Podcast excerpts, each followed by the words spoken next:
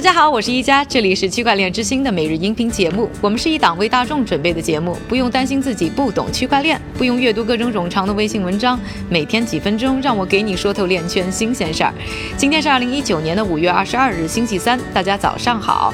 大家可能还记得呢，昨天韭菜哥在快讯里呢和大家聊到，就是这个美国证券交易委员会，简称的这个 SEC 呢，再次推迟了对于呢 VanEck 以及呢 SolidX 申请的比特币 ETF 的裁决。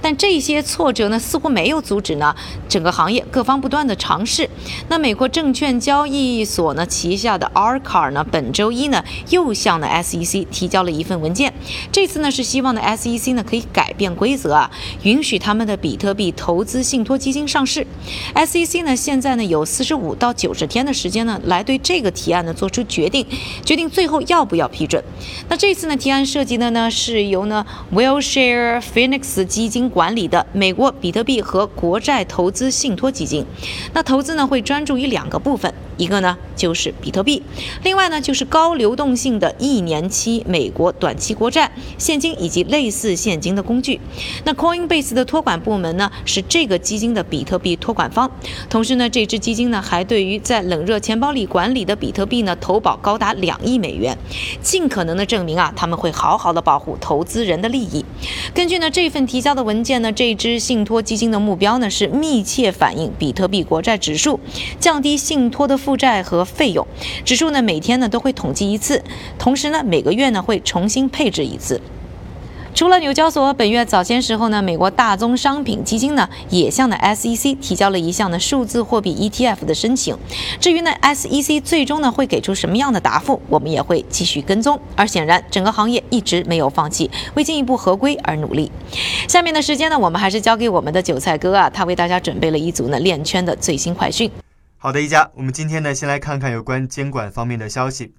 俄罗斯根据反洗钱金融行动特别工作组 （FATF） 的要求，已经推迟了其数字货币监管立法的进程。另外，以色列的地方法院日前做出了裁决，裁决比特币是一种资产而不是一种货币，因此出售比特币获得的利润需要缴纳资本所得税。亚洲方面，日本的众议院通过了关于加强对数字货币交易服务商交易活动监管的资金结算法以及金融商品交易法修正案，而该修正案现在已经正式移交参议院。我们再来看一组有关公司方面的快讯：Bitfinex 日前宣布将联合 Ethfinex 推出全新的 IEO 平台 Tokenex，并将于五月二十三日公布其第一个项目。另外，Coinbase 在官方推特上发帖表示，使用 Coinbase Commerce 的企业现在可以接受以美元支持的稳定币 USDC 进行付款。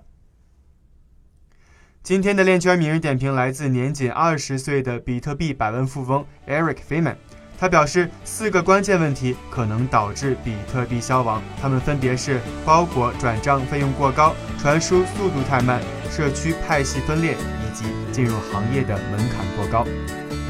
感谢韭菜哥的分享，也感谢各位的收听。我是宜家区块链之星，还原区块链最真的样子。我们明天再见。